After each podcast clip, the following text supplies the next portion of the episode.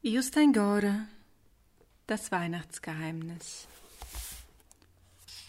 19. Dezember Mama war in der großen Bibliothek gewesen und hatte alte Zeitungsartikel über das Mädchen gefunden, das 1948 beim Weihnachtseinkauf verschwunden war. Es hieß Elisabeth Hansen, genau wie das Mädchen in Joachims magischen Adventskalender. Aber es gab noch eine weitere Elisabeth, und zwar die, die irgendwann zu Beginn der 60er Jahre vor dem Petersdom in Rom gestanden hatte. Oder hatte sie Thebasile geheißen? Aber irgendwie hieß ja auch das Elisabeth. Eben nur spiegelverkehrt. Gab es drei Elisabeths oder nur eine? Papa glaubte, Johannes hätte bloß einfach die alte Geschichte von der verschwundenen Elisabeth weitergedichtet, und deshalb meinte er, es gebe drei Elisabeths. Mama glaubte, die junge Frau in Rom könnte vielleicht dieselbe Elisabeth sein, die 15 Jahre zuvor in Norwegen verschwunden war. Aber sie konnte nicht glauben, dass diese Elisabeth auch den ganzen Weg bis nach Bethlehem gelaufen war. Mama glaubte, dass es zwei Elisabeths gab, eine wirkliche und eine im magischen Adventskalender. Joachim aber glaubte, dass es nur eine Elisabeth gab. Er war überzeugt, dass Elisabeth Hansen mit dem Engel Ephiriel nach Bethlehem gewandert und dann irgendwann später mit dem Schiff oder Flugzeug nach Rom gereist war. Dort hatte sie dann vielleicht Lust gehabt, etwas völlig Neues zu machen. Deshalb hatte sie angefangen, ihren Namen rückwärts zu schreiben. Oder vielleicht hatte sie sich vor irgendjemand verstecken müssen. Dann war es oft besser, einen neuen Namen anzunehmen. Nur Johannes konnte ihn zu einer Antwort verhelfen. Jedenfalls hatte er eine der drei Elisabeths getroffen. Aber jetzt war Johannes verschwunden. Er behauptete, in der Wildnis zu sein. Am 19. Dezember gab es im magischen Kalender das Bild eines Weihnachtsmanns. Er hatte lange weiße Haare und einen weißen Bart. Er trug einen roten Umhang und auf den Kopf einen roten spitzen Hut. Auf der Brust trug er ein großes Silberkreuz mit einem roten Edelstein. Mama las diesmal vor, was auf dem dünnen Papier im Adventskalender stand. Melchior. Irgendwann gegen Ende des vierten Jahrhunderts zog eine Prozession durch Asien.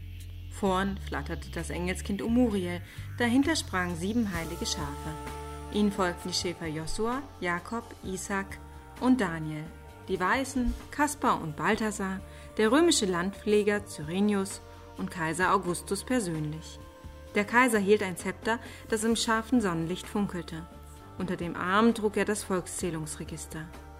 Hinter Kaiser und Landpfleger schwebten die Engel Ephiriel und Seraphiel, einen halben Zentimeter über dem Boden, und ganz am Schluss des seltsamen Zuges versuchte die kleine Elisabeth mit den anderen Schritt zu halten. In der einen Hand hielt sie das Bild einer blonden Frau. Sie alle eilten über Phrygiens Hochebenen und kamen an großen Salzseen vorbei, wo die Vögel auf dem Wasser stehen konnten. Auf einer langen Wanderung begegneten ihnen Bären, Löwe. Löwe?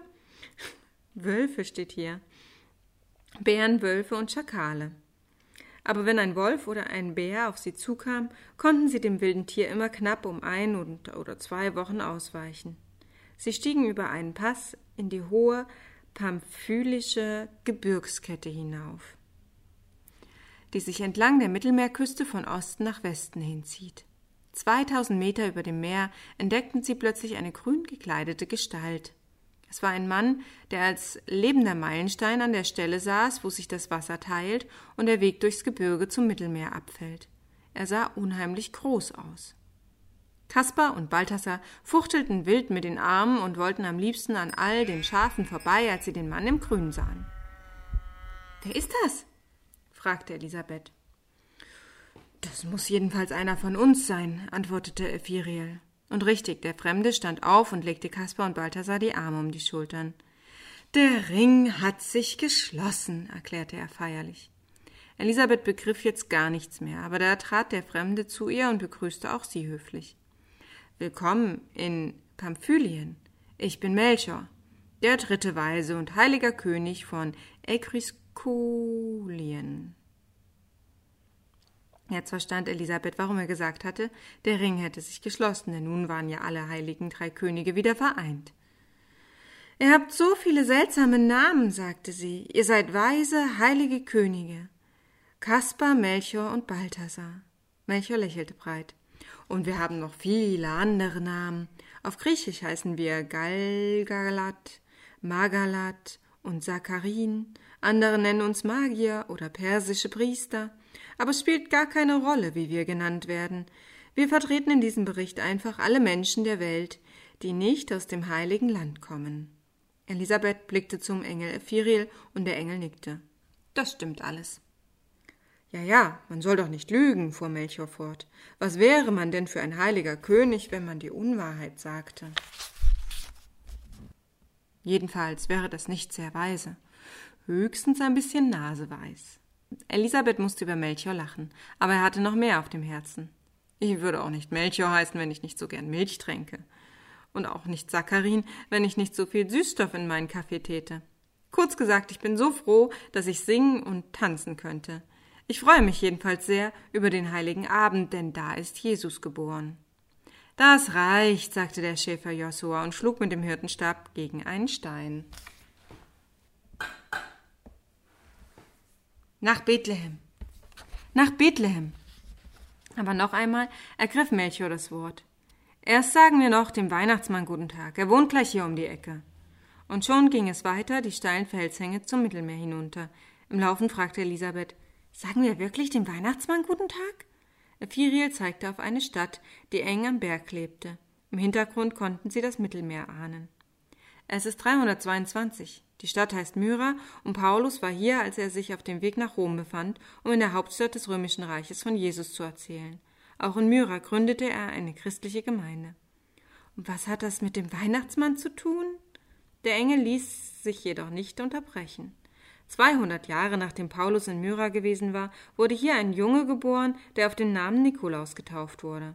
Seine Eltern waren Christen und Nikolaus wurde später zum Bischof von Myra ernannt. In Myra wohnte auch ein Mädchen, das aber leider sehr arm war, weil sein Vater den ganzen Besitz verloren hatte.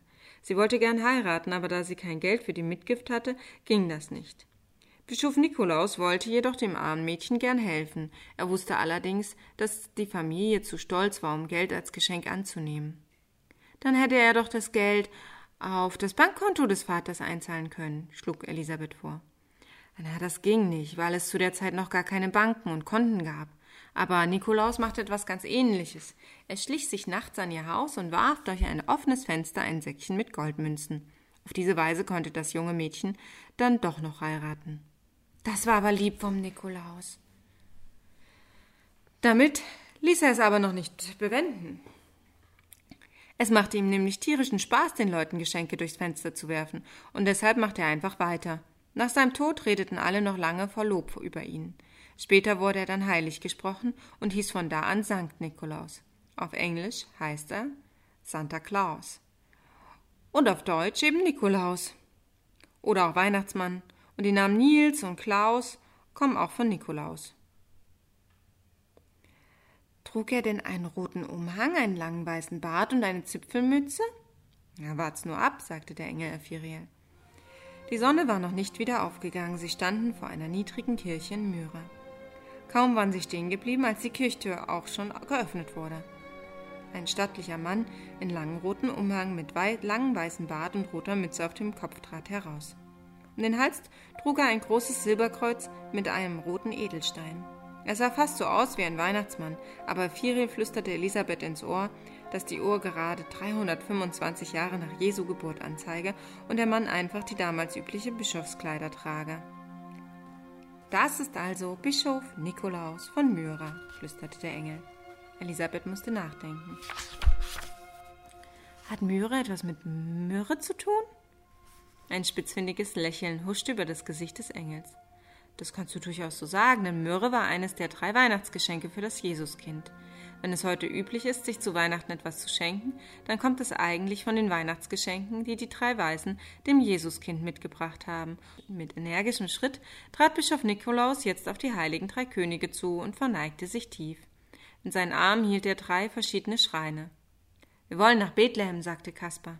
Bischof Nikolaus lachte, dass sein Bart nur so bebte. Haha, da müsst ihr dem Kind in der Krippe aber ein paar Geschenke mitbringen. Das müsst ihr doch einfach tun, nicht wahr? Hoho.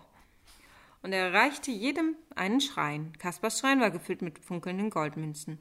Im Balthasars Schrein fand sich Weihrauch in Melchiors Myrrhe. Da Elisabeth jetzt begriff, dass sie vor einem echten Weihnachtsmann stand, lief sie einfach zu ihm hinüber und befühlte seinen roten Umhang. Und er bückte sich und nahm sie auf den Arm. Sie versuchte ihn am Bart zu zupfen, ob er auch echt war. Und das war er natürlich. Warum bist du so lieb? fragte sie. Ha, oho, lachte der Rotgekleidete wieder. Je mehr wir weggeben, desto reicher werden wir. Und je mehr wir für uns behalten, desto ärmer bleiben wir. Das ist das Mysterium der Freigebigkeit. Nicht mehr und nicht weniger. Aber es ist ja auch das Mysterium der Armut. Der Engel Umuriel klatschte in die Hände. Gut gesagt, Bischof. Bischof Nikolaus fuhr fort. Alle, die sich auf Erden Schätze sammeln, werden eines Tages sehr arm sein, aber die, die alles verschenkt haben, was sie besitzen, werden niemals arm sein. Und sie haben außerdem so viel Spaß gehabt, dass sie immer fröhlich waren. Hoho, denn die allergrößte Freude auf Erden ist Freigebigkeit. Das kann schon sein, sagte Elisabeth, aber erst muss man doch etwas haben, was man verschenken kann. Jetzt lachte der muntere Bischof so wild, dass sein ganzer Körper bebte. Elisabeth wurde auf seinem Arm fast seekrank. Ganz und gar nicht, sagte er, als er so viel Gelächter verschluckt hatte, dass in seinem Mund auch ein bisschen Platz zum Sprechen war. Du brauchst überhaupt nichts zu besitzen, um Freigebigkeit in den Adern zu spüren. Ein kleines Lächeln reicht oder etwas Selbstgemachtes. Mit diesen Worten stellte er Elisabeth wieder auf den Mosaikboden vor der Kirche. Josua nahm die Gelegenheit wahr und stieß mit dem Hirtenstab auf den Boden.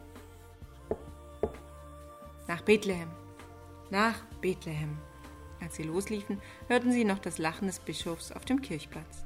Ho, ho, ho, ho, ho, ho, ho, ho, ho, ho, ho, ho.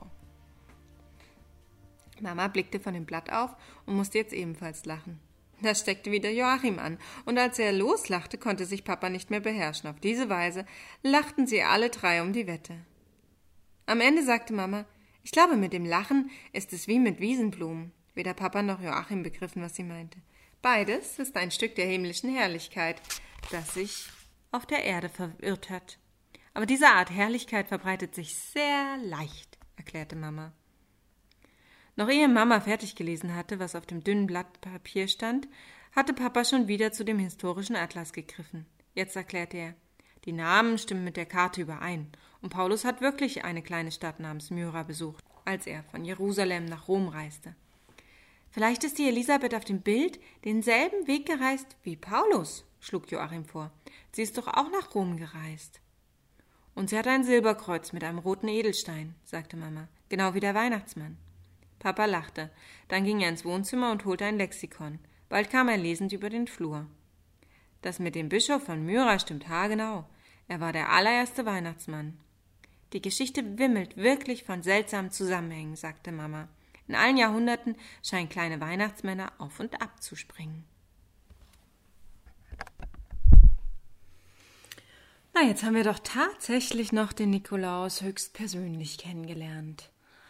Uh, zum Glück hat sich im Großen und Ganzen das bestätigt, was ich euch am 6. Dezember zum Nikolaustag schon erzählt habe. Schwein gehabt. Ja, und die heiligen drei Könige, die sind jetzt auch komplett.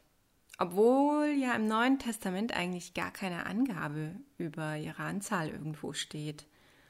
Und auch werden sie dort nie als Könige bezeichnet, sondern eher als Sterndeuter oder Philosophen oder Magier. Das hat sich wohl über die Jahre hinweg als Legende gebildet, durch verschiedene ähm, Auslegungen, durch verschiedene Bilder, durch verschiedene, was weiß ich, so wie das halt im Laufe der Zeit manchmal, da sagt der eine das, dann nimmt der andere das wieder auf und irgendwann glauben alles ist so, schon immer gewesen. Egal. Ähm, die Namen Kaspar, Melchior und Balthasar, die sind in der Westkirche sehr verbreitet und die wurden tatsächlich zum ersten Mal im 6. Jahrhundert erwähnt. Es gibt auch syrische Quellen, die ähm, eine andere Überlieferung haben und da waren es zwölf persische Könige. Die hießen, oh Gott, mal gucken, ob ich das jetzt hinbekomme, Zavandades, Hormistas, Gusnasaphus, Arsasses, Savan, ne, den hatten wir schon. Na gut. Oroes ataxestes estun abundanes maruchus Assuerus Sadallachus Merudachus. Dann ist jetzt zwölf. Eins, zwei, drei, vier, fünf, sechs, sieben, acht, neun, zehn, elf. Ja, ein Name ist irgendwie doppelt. Da fehlt ein anderer dafür. Egal. Ähm, ja, auf jeden Fall ähm, könnten es auch zwölf gewesen sein. Dass sich bei uns die Zahl drei verbreitet hat, geht wohl nur auf diese drei Gaben zurück. Gold, Weihrauch und Myrrhe. Aber es muss ja nicht heißen, nur weil es drei Gaben sind, dass es drei Leute waren. Na gut. Ähm, in der katholischen Kirche werden die drei Könige als Heilige verehrt. Deswegen feiert man auch am 6. Januar das Dreikönigsfest, Epiphanie genannt. Ähm, da gibt es zum Beispiel in Italien den Brauch, dass die Kinder in der Nacht zum 6. Januar auf ihre Bescherung warten und die wird ihnen aber von der Hexe Befana gebracht. Ähm, der Name von dieser legendären Gestalt leitet sich auch eben von dem Namen des Festes Epiphanias ab.